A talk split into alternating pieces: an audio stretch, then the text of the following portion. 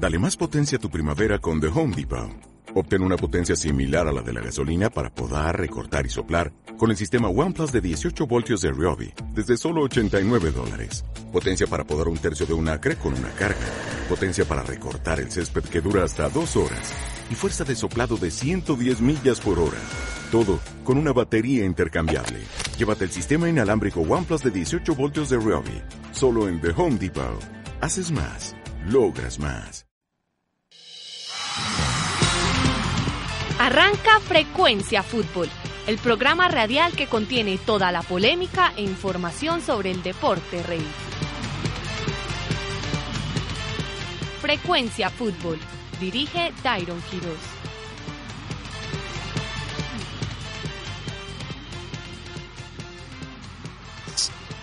Sí, sí, sí, sí, sí, arranca frecuencia fútbol todos los lunes, como es costumbre, a las 2 y 5 de la tarde, por aquí por Acústica, la emisora digital de la Universidad EAFIT, con toda la información sobre el deporte rey que ocurrió este fin de semana. Manchester United ganó la, ganó la Community Shield 3 a 2 contra el Southampton. Cuadrado sigue deslumbrando en la Juventus, el sudamericano sub-17 ya arrancó.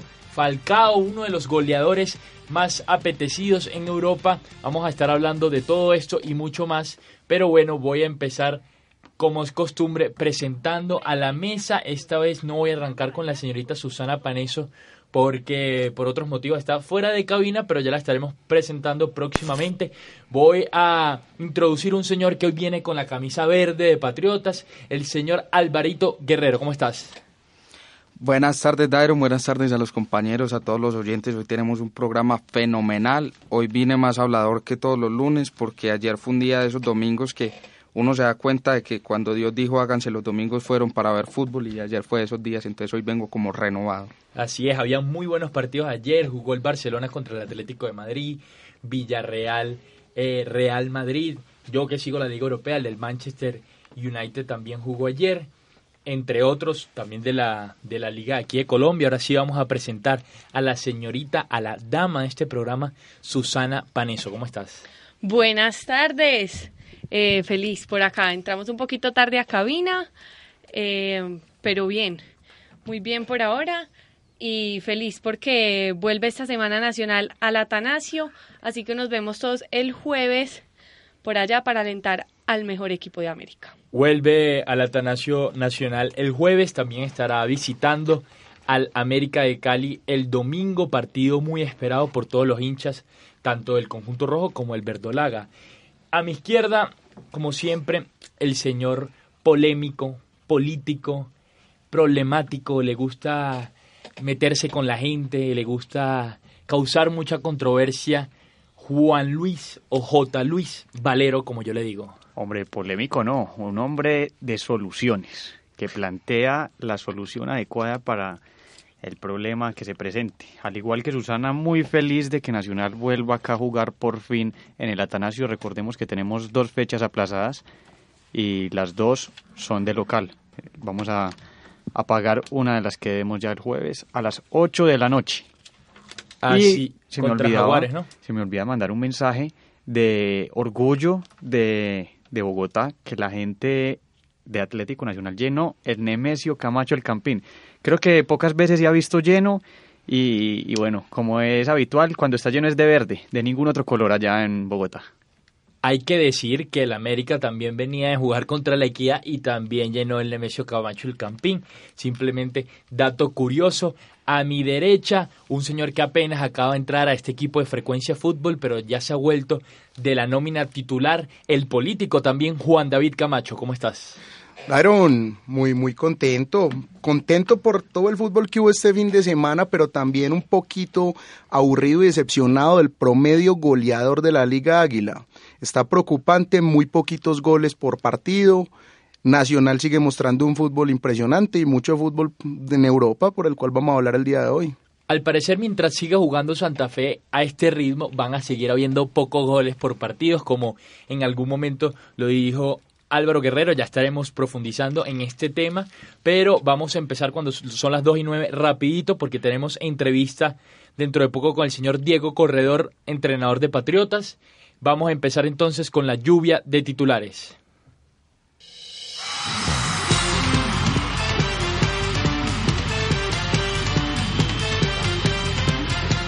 Se definieron los 32 equipos que jugarán Copa Libertadores, luego de eliminación de Junior y Millonarios en la fase 3 y 2 respectivamente de la Copa Libertadores 2017. Colombia tendrá tres equipos representantes en esta edición del torneo más importante del continente. Nacional, que defenderá el título, Medellín, campeón de la Liga 2016-1 y Santa Fe, campeón de la Liga 2016-2. Serán los equipos que participarán por el país. Finalizadas las fases previas, Verdolagas Poderosos y Cardenales ya conocen sus rivales para la fase de grupo, a los que se enfrentarán en las siguientes fechas.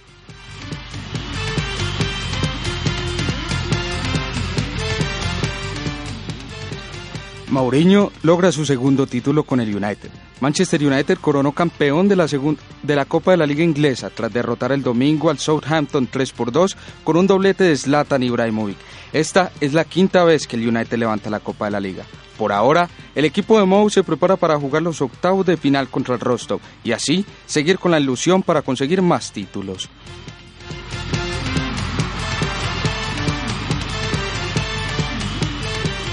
Remontada blanca. Si aún hay tiempo, jamás se debe dar por muerto el Real Madrid. El equipo merengue remontó nuevamente un partido que parecía perdido 0 por 2 ante el Villarreal. A los dirigidos por Zidane solo le bastaron 30 minutos finales para darle la vuelta al marcador. Gracias a los goles de Bale, Cristiano Ronaldo y Morata, los blancos pueden seguir comandando la Liga Santander.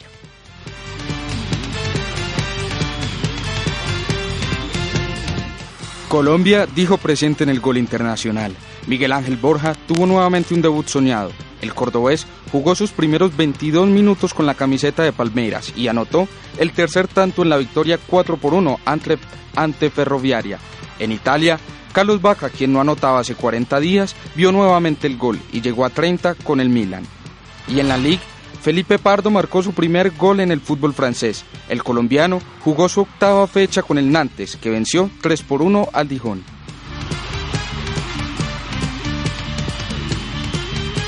La Liga Águila tiene líder poderoso. Se disputaron nueve de los diez partidos correspondientes a la jornada número 6 del Rentado Nacional.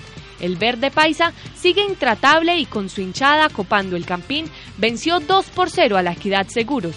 Los goles del campeón de América estuvieron a cargo de Dairo Moreno y Mateus Uribe. Por su parte, el Independiente Medellín superó a, Tigres 3 por 0 en el coloso de la Avenida Centenario y por ahora los mira a todos desde la cima de la tabla.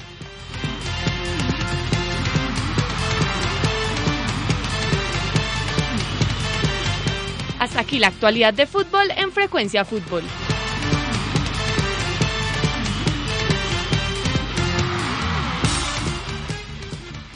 Excelente la lluvia de noticias, como es costumbre, amando de la señorita Susana Paneso. Esta vez le agregamos una nueva voz, la del señor Álvaro Guerrero. ¿Cómo lo viste, Valero? Hombre, yo creo que, no sé si en, el nuevo pregrado que ha escogido Álvaro hay como una clase de cómo pronunciar las palabras correctamente.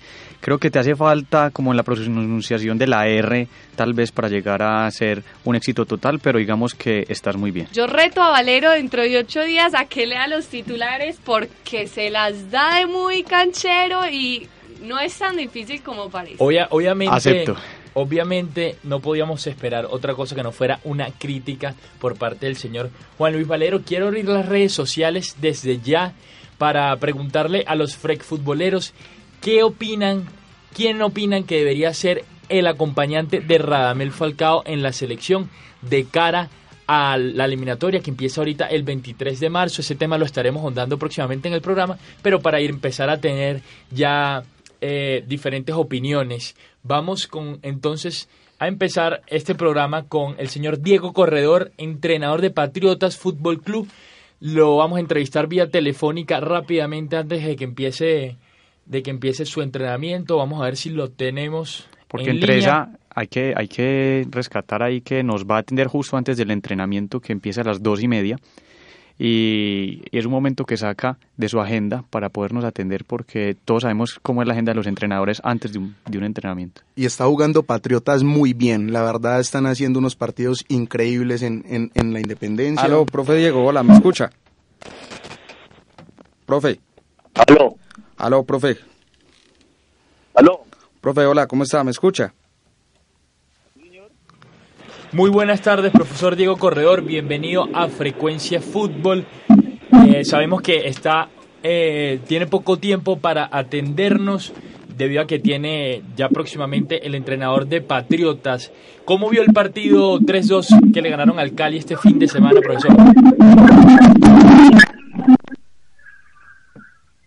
Algunos problemas de audio. Sí, profesor, ¿nos escucha?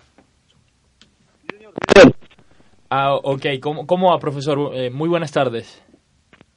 Muy buenas tardes para ustedes y todos los oyentes y no, el partido con el con el Cali un partido complicado y el Cali venía a sacar un resultado positivo. Nosotros con la derrota en Pasto pues la obligación era ganar, ganar o ganar porque nos quedamos en la tabla de posiciones y afortunadamente hicimos un muy buen trabajo y nos llevamos los tres puntos. Profe, han estado imbatibles de local, pero en la carretera les ha costado un poco sacar los tres puntos. ¿A qué cree que se pueda deber ese inconveniente? No, creo que lo que usted dice, estamos de local hemos sumado los, nueve puntos y de visitante hemos jugado tres partidos y empatado dos.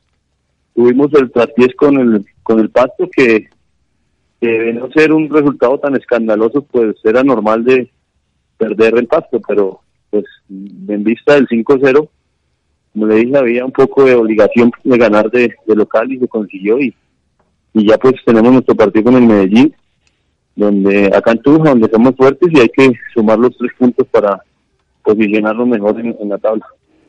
Profe, buenas tardes, un gusto saludarlo como siempre. Profe, lo que se viene, una semana complicada, primero Medellín y después van a, a visitar a Santa Fe, que, que parece imbatible pero Medellín eh, por lesiones pues que tuvo en el partido de ayer va sin sin Valentín Viola y posiblemente sin Juan Fernando Caicedo entonces ¿cómo, es el Medellín que se espera? ¿Cómo, ¿Cómo se imagina el Medellín del miércoles?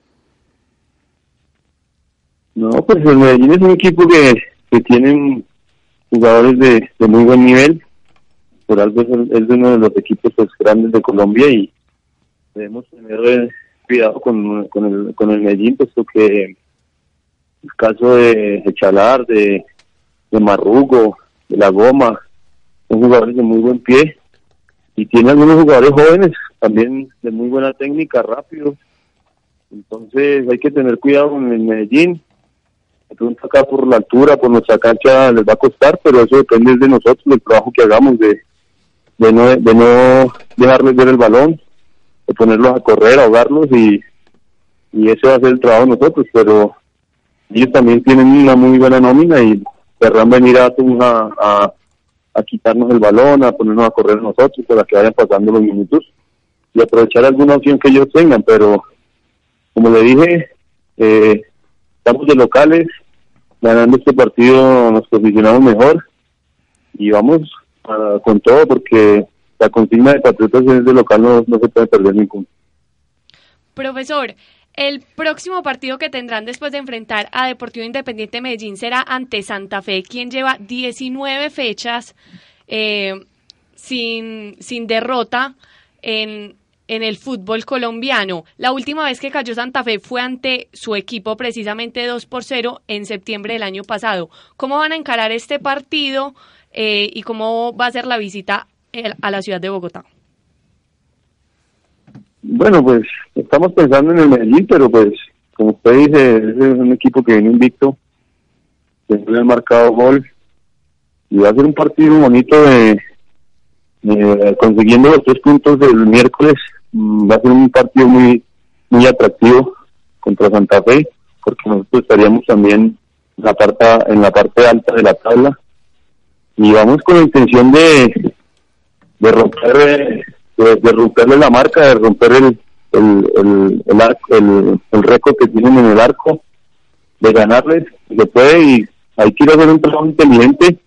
Es un equipo eh, muy defensivo, eh, como dijo el entrenador, se sienten como defendiendo y contragolpeando, pero pues de local tienen que eh, proponer. Entonces, nosotros eh, hacer nuestro trabajo bien parados y de pronto aprovechar los espacios que yo no Profesor, con las buenas tardes.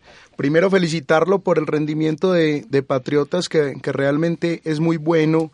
Y en segunda instancia, dos comentarios sobre dos jugadores muy particulares. El primero es Ubaldo Luna, que nos está sorprendiendo con su fútbol.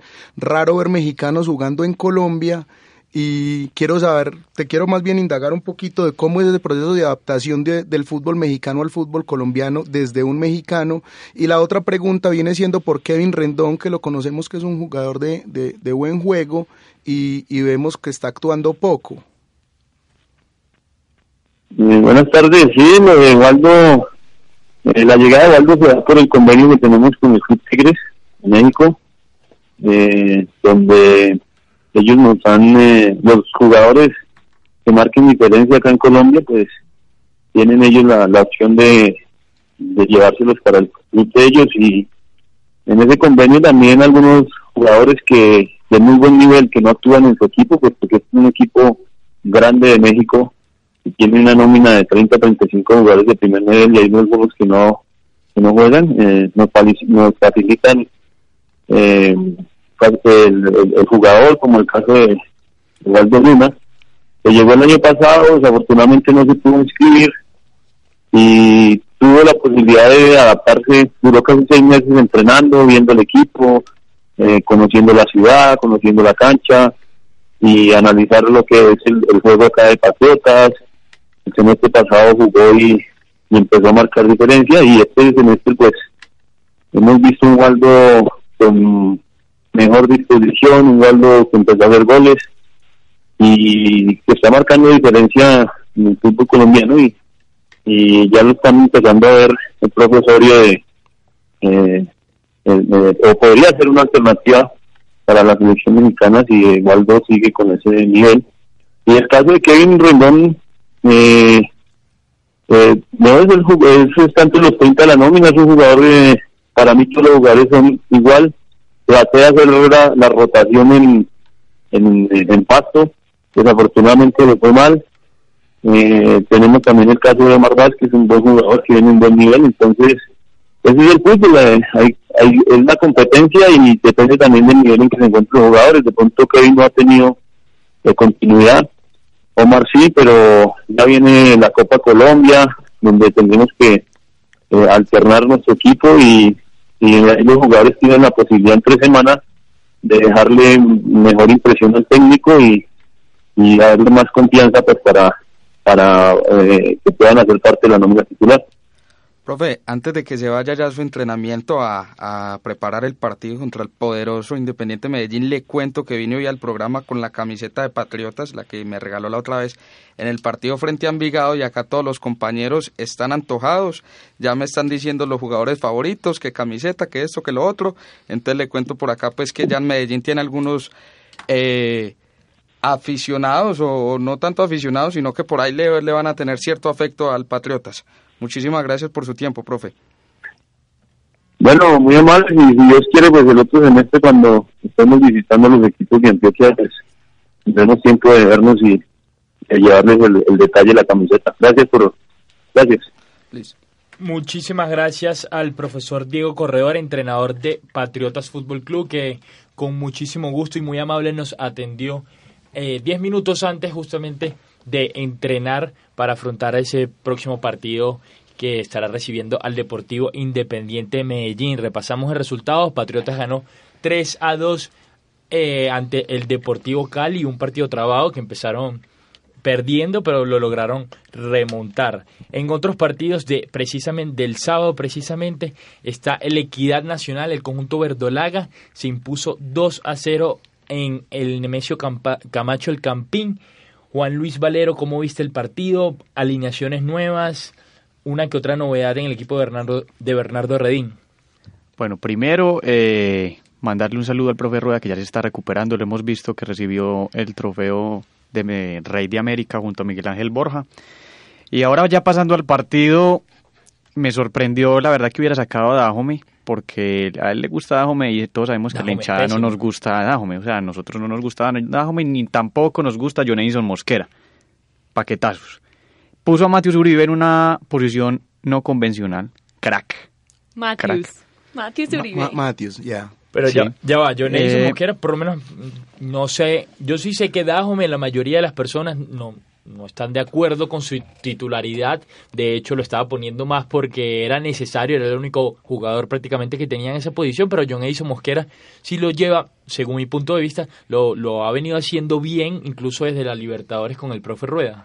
Dairon, me cuentan alguien que es muy cercano a los entrenamientos de, de Atlético Nacional, que Dajome realmente la rompe en los entrenamientos, que le quisieron dar un tiempo de espera, un tiempo prudente para que para que lo demostrara a sí mismo en los partidos y realmente no fue capaz de adaptarse y Mateus Uribe o Matius, como dice Juan Luis, eh, ya lo había hecho, ya había jugado en esta posición en, en el Deportes Tolima, jugó en esa posición, lo hizo realmente bien. Dos temporadas. Dos temporadas. Eh, pecó, pecó, creo yo, en el partido de este fin de semana con Atlético Nacional, eh, de amarrado, por decirlo así, no, no se dio uno que iba a hacer un golazo y la termina sacando y la termina sacando el arquero, pero yo pienso que la calificación puede estar cercana al 8 sobre 10, digo yo, la, de Mateus. Eh, se vio un Nacional que le, se le hizo muy fácil el partido a Nacional, jugó tranquilo durante los 90 minutos del partido. Afortunadamente pudimos ver nuevos jugadores en la cancha por un tiempo prudente se vio Oscar Franco, Mariano Vázquez, Aldo Ramírez. Es más, cuando estaban ellos en la cancha fue que se, eh, se, dio el segundo gol. Eh, Oscar Franco, Mariano Vázquez creo que fue el que estuvo involucrado en la jugada de gol, de un contragolpe espectacular con Mateus Uribe.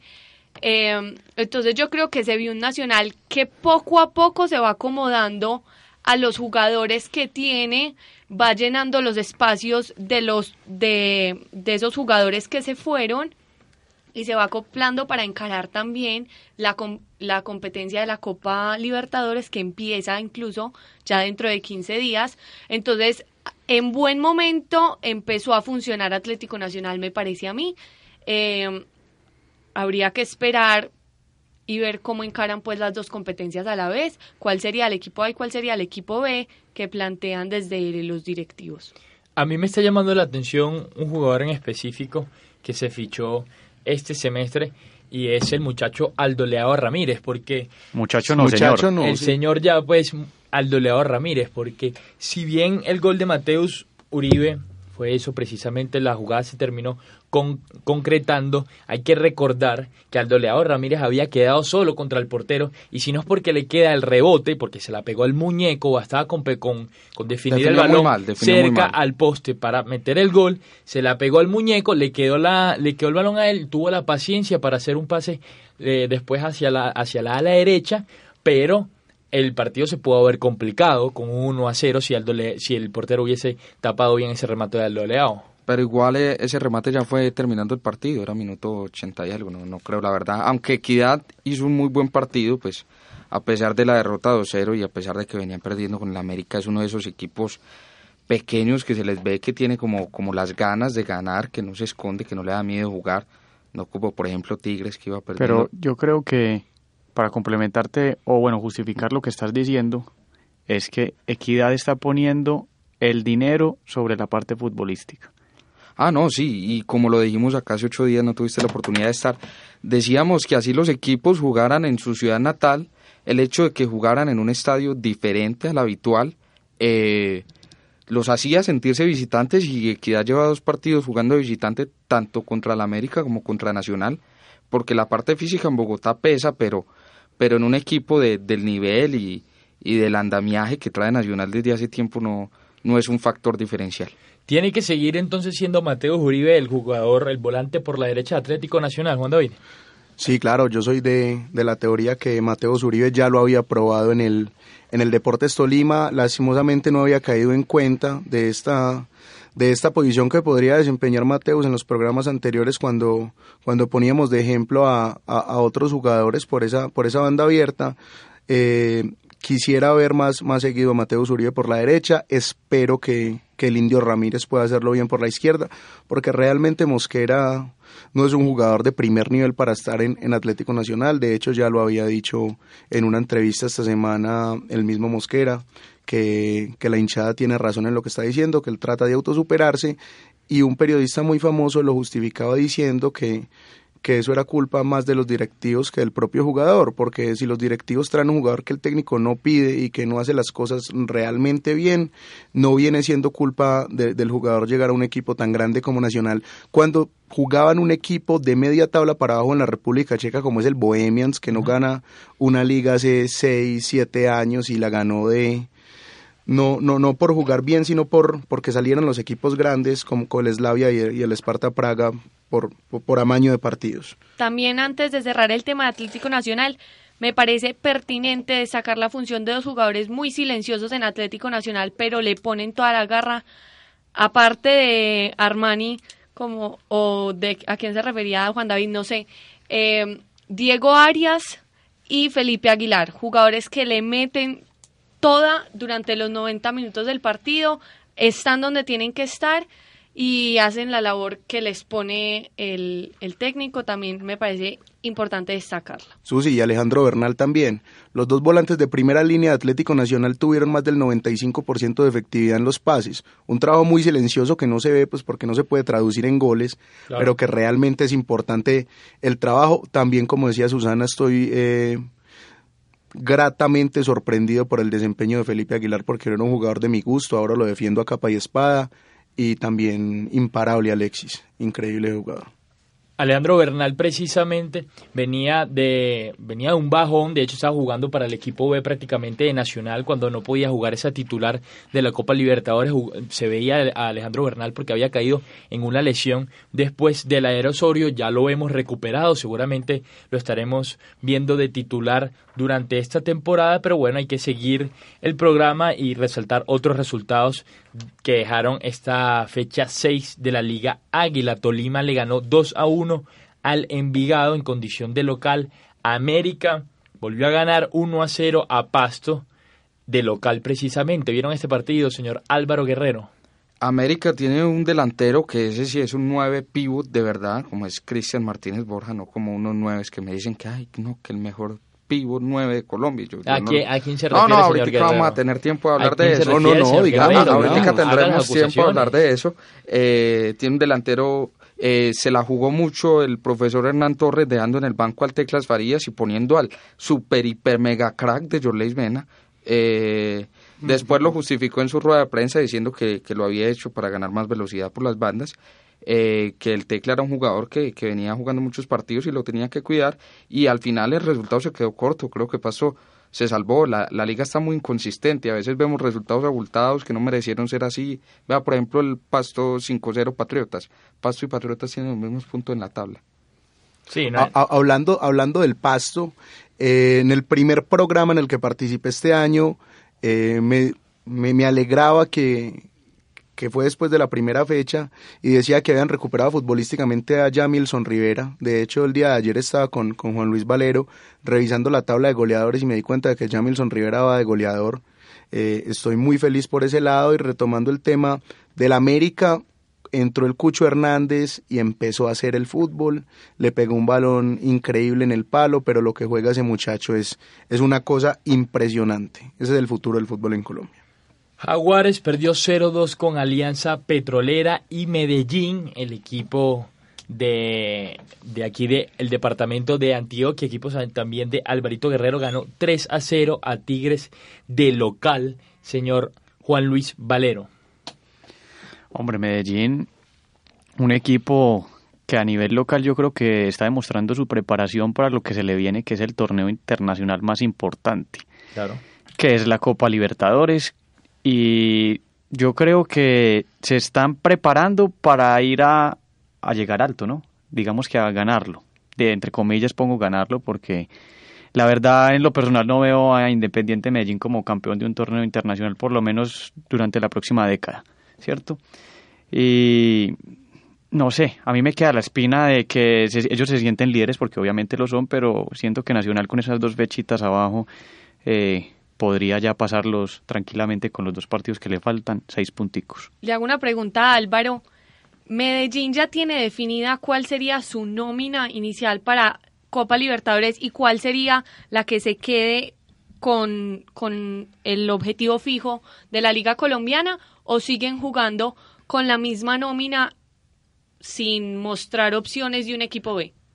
Es que la nómina de Libertadores diría uno que, que va a ser la que jugó ayer y la que empató contra Cortuluá en Cali, con, con una variante que fue que Juan Fernando Quintero no es inicialista y obviamente Juan Fernando Quintero va a ser inicialista, pero ahora lo preocupante es en el debut. Ayer le preguntaban en la rueda de prensa al profesor eh, que qué era lo que más le, lo, lo había dejado preocupado y dijo que era la, la lesión de Viola eh, nuevamente el isquiotibial, ya investigué que es el isquiotibial, eh, le da mínimo 15 días. Pero, a ver, ya van seis fechas, van tres lesiones en el Medellín, la de Quintero, la de Mau y ahora la de Viola.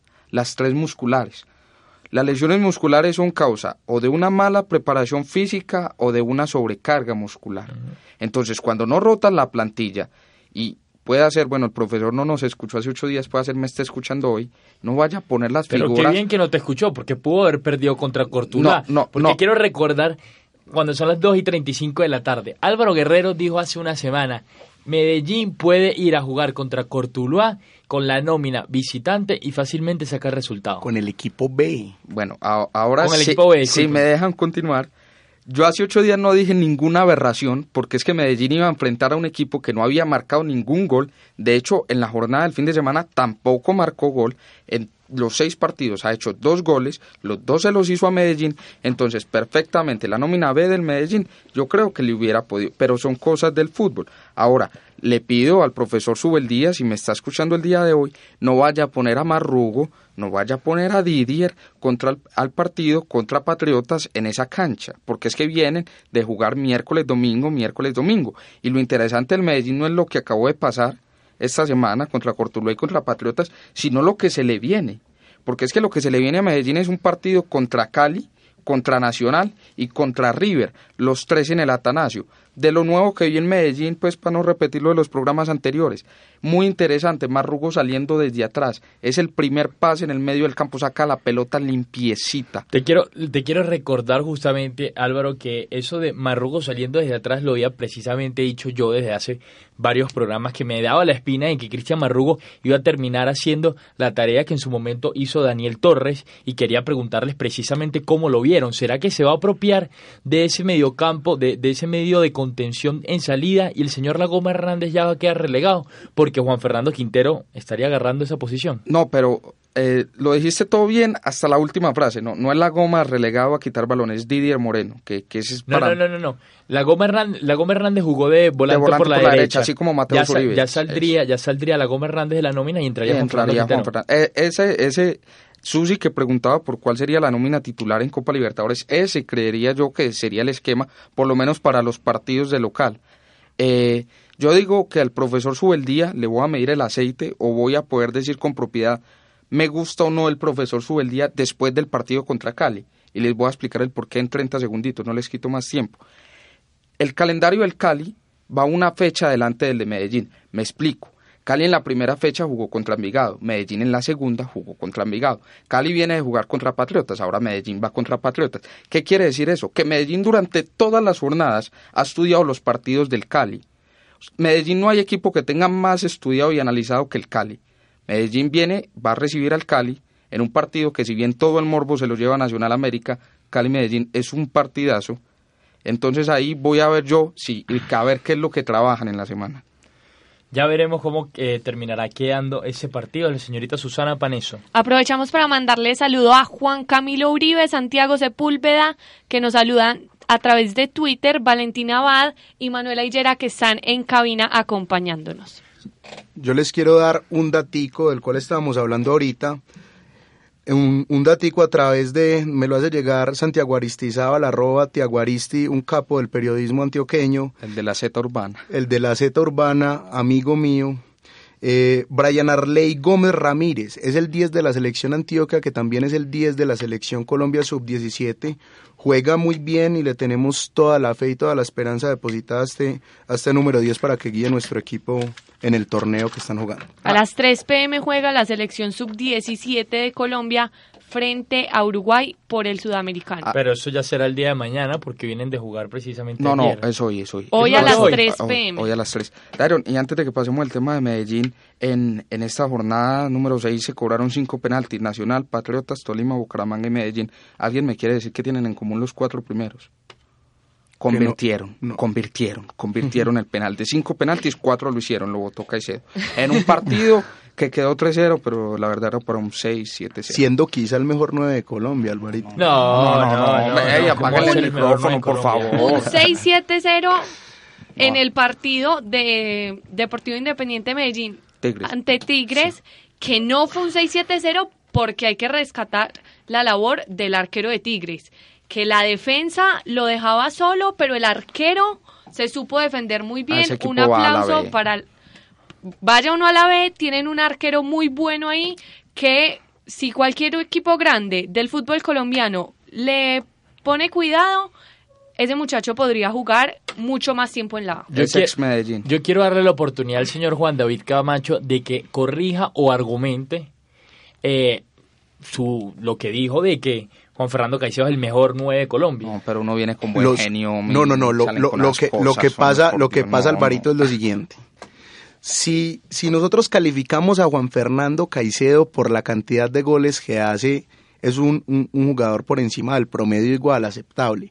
Pero si tomamos eh, la sumatoria de, de todos los gestos, de cómo gana balones, de cómo abre los brazos, de cómo arrastra marca, ese jugador es increíblemente Malo, bueno. Pudiera jugar en cualquier equipo del mundo. ¿Por qué no lo Yo llevan? quiero, yo quiero, yo quiero recordar. Porque es carísimo. No, no, no, no. Yo quiero recordar que precisamente, Álvaro, me puedes corregir, tú que eres el experto aquí sobre el conjunto Escarlata, que precisamente el semestre pasado el Deportivo goles. Independiente Medellín estaba sufriendo y estaba careciendo del problema de definición. Medellín estaba bien en todas sus líneas, pero cuando No- llegaba no el balón al área nadie. no podían marcar, no le hacían un gol a nadie y era precisamente Juan Fernando Caicedo el delantero, tanto así que ni de, ni, ni de titular lo ponían porque no hacía, no hacía los goles. A ver, yo... Pero yo- el juego que genera, yo quiero ver a Medellín tratando de jugar fútbol sin Caicedo, Sí, sin sí quien lo les abra los brazos, Ay, sin no, no, quien no, les amarre el Valentín Viola puede hacer esa tarea. Valentín Viola no le hace un gol al arco iris Álvaro Lleva- lleva por tres, ya es lleva tres. Empujándolos, empujándolos. ¿Cómo fue el gol? ¿Cómo Lle- fue el Lleva gol? tres y Caicedo no lo dejó cobrar el penalti para que no se le pasara. Pero bueno, ahora, eh, lo de que Caicedo, el mejor nueve de Colombia, hermano, el, el semestre pasado hizo seis goles. La verdad que, que el- lo goleador de Caicedo nunca se le ha visto y se le ve su peor versión cuando juega solo en punta. De pronto cuando le ponen uno al lado, como cuando lo hizo con Leonardo Castro, ahora que lo está haciendo con Viola, se le vio un poco mejor actuando de espaldas al arco, pero, pero es que es un jugador muy torpe con la pelota.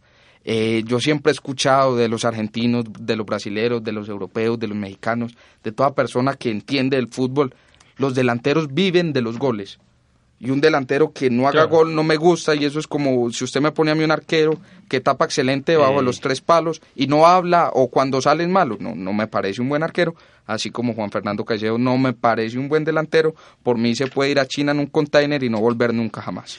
Les tiro una noticia un poco aisla del tema que estamos tratando, pero que me... No, no, no, si esta es la del tema que No, no, estamos no, es algo muy importante después. que vale el paréntesis que voy a hacer, A porque es uno de los jugadores más importantes Vamos a del darle la oportunidad, si no le quitamos el micrófono pues Entonces dice acá, me dice Nicolás García y lo estoy corroborando acá en marca, justamente me acaba de meter y me dice, eh, Mario Götze se retira temporalmente de las canchas y de los entrenamientos futbolísticos para dedicarse 100% a su problema de metaboli- metabolismo. O sea que no lo volvemos a ver en las canchas durante tiempo indefinido, puede ser un año, pueden ser seis meses, pero ya es oficial pues lo que les confirmo sobre Mario Götze. Curiosa noticia, toca indagar más en los medios de comunicación durante el día de hoy, porque Mario Götze, recordemos, metió el gol para que Alemania saliera campeón de este Mundial de 2014 realizado en Brasil, excelente jugador, volvió a jugar con su equipo de siempre, el Borussia Dortmund. Eh, es una baja sensible para el fútbol. Yo creo que a ninguno le gusta esta noticia, pero hay que continuar con la Liga Águila.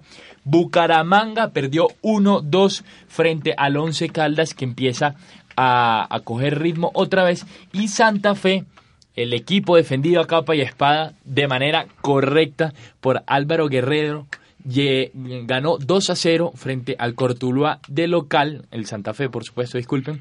Lleva 21 partidos invictos, si- mal no estoy. 19, 19. No, 21 partidos invictos, este dato lo corroboré y lo busqué hoy. Está a un partido de superar su mejor racha de 22 partidos invictos que había logrado en 1988. Cuéntame. Ah, entonces va a empatar la racha y para superarla contra Patriota, sí va a perder después la racha, el invicto y todo lo que le pueda quedar a Santa Fe. Santa Fe, pues lo mismo, más de lo mismo. ¿Qué nos sorprende Santa Fe? Sí, Empató Santa Fe 0-0 entre tiene- semana y ganó 2-0 contra el Cortuluá que solo le hace goles al Medellín. Sobre todo porque Santa Fe es un juego pasivo, mantienen el balón, pero no hacen jugadas sorpresivas, no muestran fútbol de calidad y por eso es que también son el campeón, porque se mantienen ahí, ahí, ahí. Ayer, ayer me acordé de Camacho cuando decía que él sentía que estaba enamorado de Farid Díaz. Yo siento que estoy enamorado, pero profundamente de Omar Pérez. ¿Cómo es que ¿Qué un pasa hombre- el que le metió Johan un Arango? hombre, Omar Sebastián un, un un hombre que pincel, juega, que un juega pincel. Los últimos 10 minutos de los partidos, el profesor Costas decide hacer unos cambios para darle aire al equipo, lo pone en los 90 minutos Sí. y de repente Santa Fe deja de hacer goles de tiro de esquina y hace dos golazos con dos balones, no, pues es que no, no, pues no indescriptibles de, de Omar Sebastián Una Pérez. ¿no? delicatez Álvaro. No, no, no, es, Yo pues creo que es si hay alguien que se puede aproximar al mágico de Magician.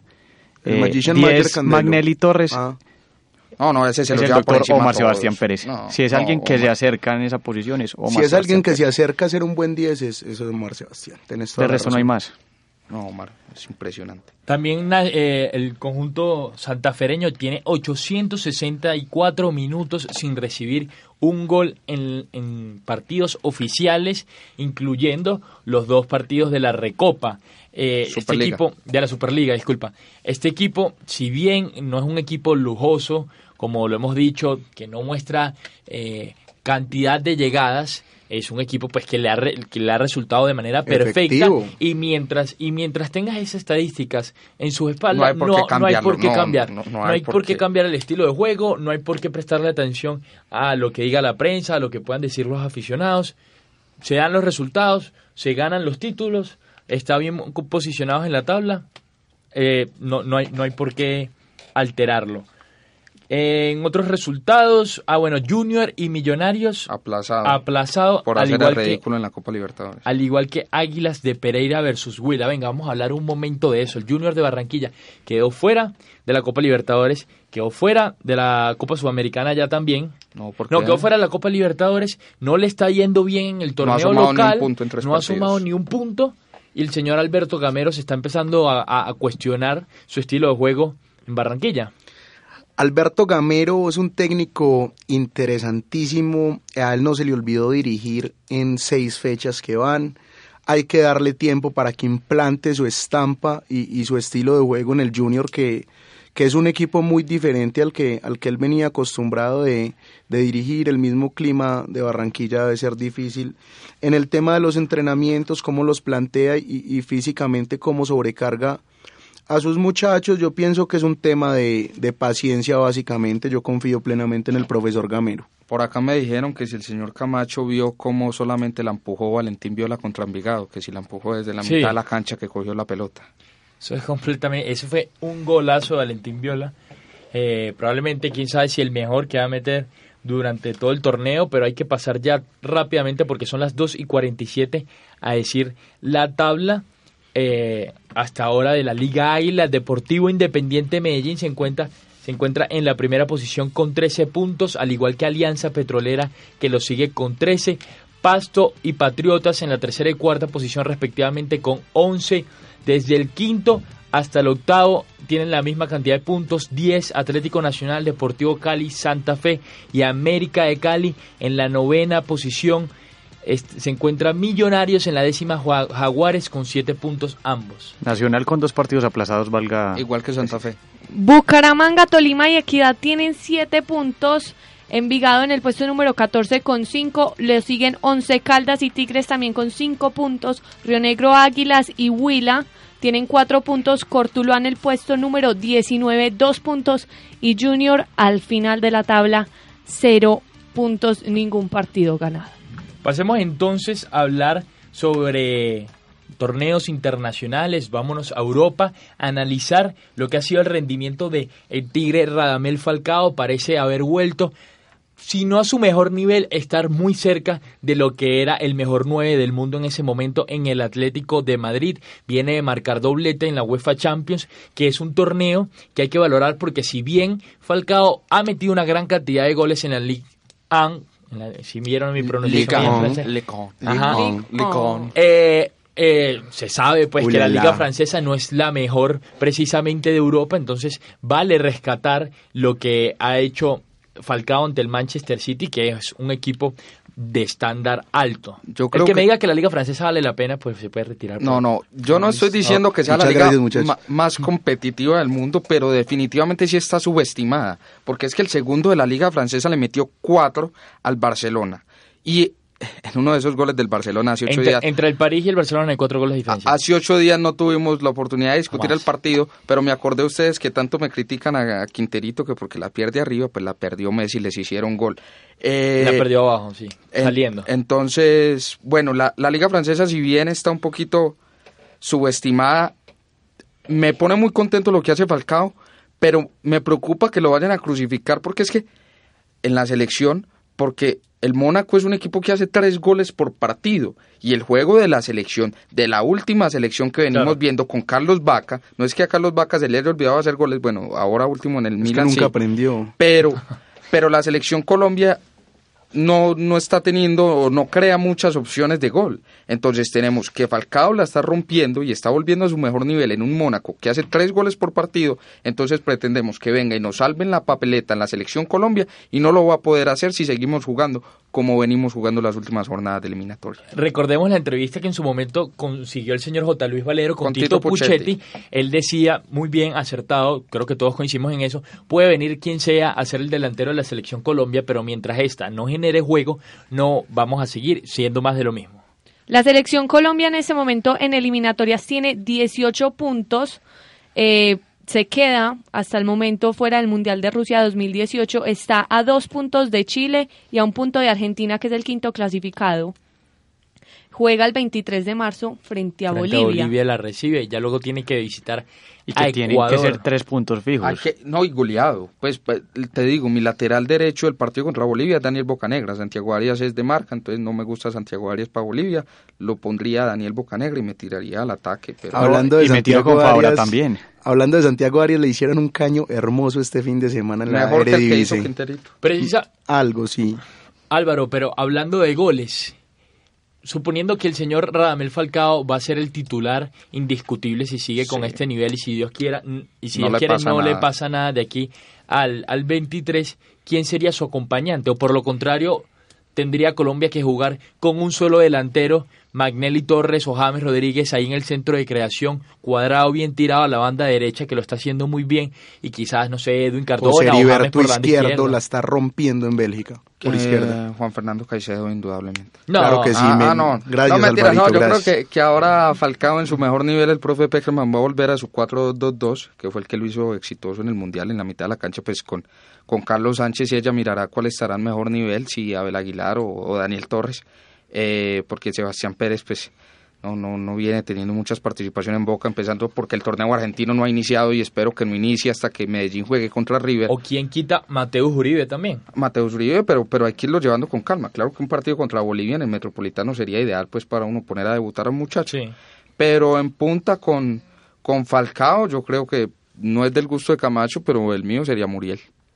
¿El de Camacho? No, no, no, realmente a mí no me gusta Muriel, insisto que debería estar peleando el ascenso con Universitario de Popayán y me parece... A mí me da la idea que Camacho es medio regionalista acá con los jugadores antioqueños. No, no, no, no, no, no, pues cómo, pues cómo, yo no soy, yo no soy regionalista, eh, a mí me gusta... De la misma camada del pibe, que solo le gustan los costeños, así usted con los paisas, mi hermanito, me lo no, no, no, pillado. No, no, no, pues cómo, no, el que es muy regionalista es, Huguito Hillera, ese sí me sorprende ah. verlo defendiendo a, a los costeños, yo no soy regionalista, eh, yo soy muy nacionalista, pero yo me gustó mucho Hugo Rodallega este fin de semana. No, pero un no, gol, no, un gol, no los ni a convocar. Está jugando muy bien en el Trabzonspor. Ahí mismo está jugando Fabián Castillo.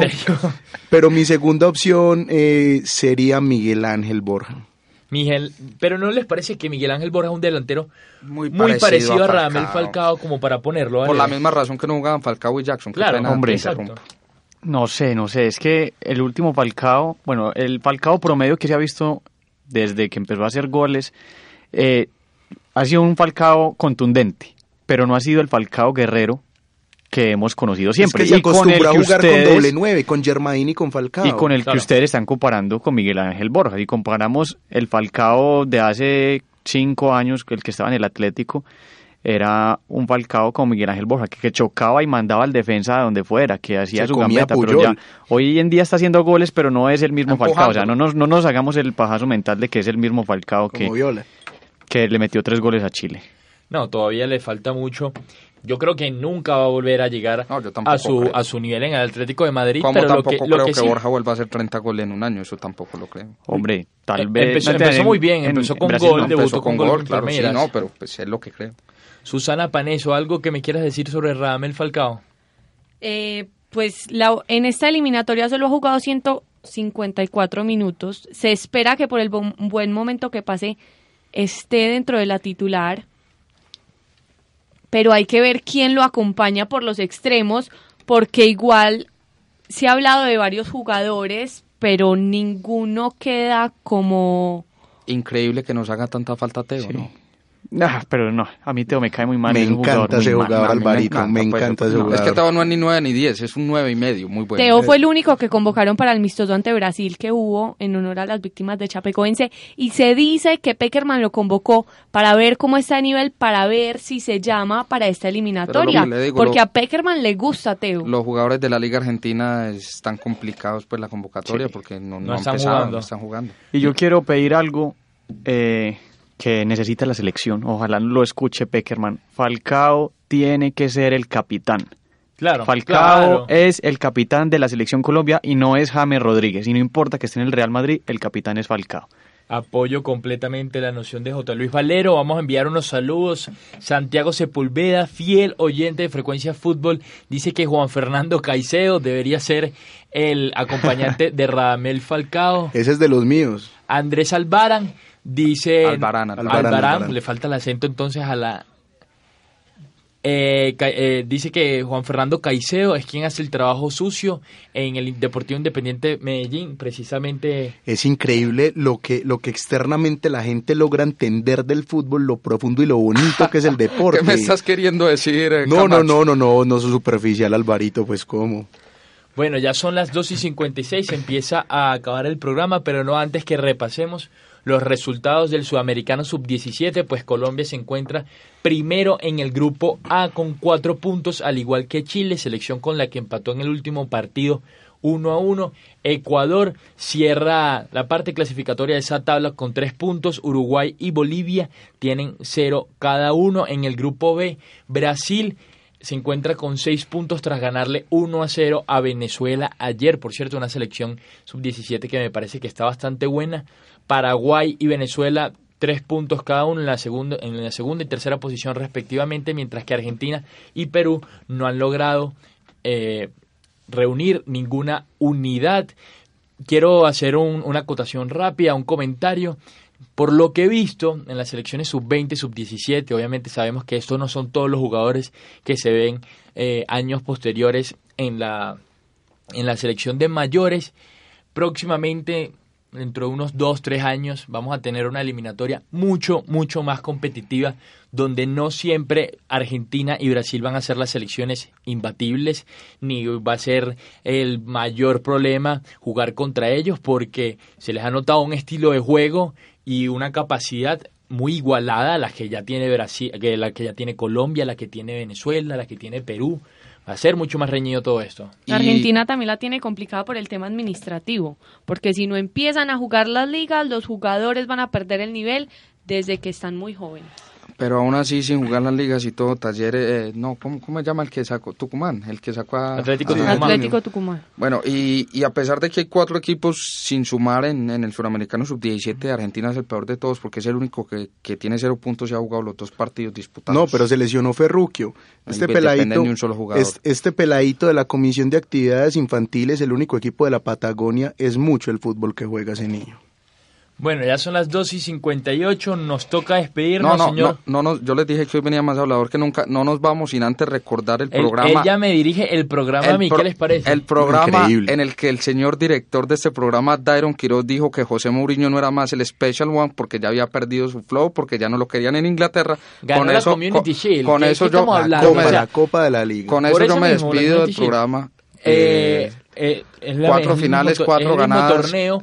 Eh, señor, señor Álvaro Guerrero, José Mourinho, José Mourinho también ganó la FA Cup con el Chelsea la misma temporada que casi lo hace descender, que lo tuvieron que sacar para, para darle ingreso a, en, ese momento, no recuerdo el técnico, Claro que sí, campeón. En el que tiene que retirar es Guardiola. Nos vamos ya a 2 y 59 antes de que de que me, me, cierren el programa rápidamente. Saludos a Valentina Bad, Manuel Hillera y Alejandra Lopera en los controles. Nos vemos el próximo lunes. Chao, chao. Chao. Chao. chao. Frecuencia Fútbol, el programa radial que contiene toda la polémica e información sobre el deporte rey. Frecuencia Fútbol, en acústica, la emisora web de la Universidad de Aquí.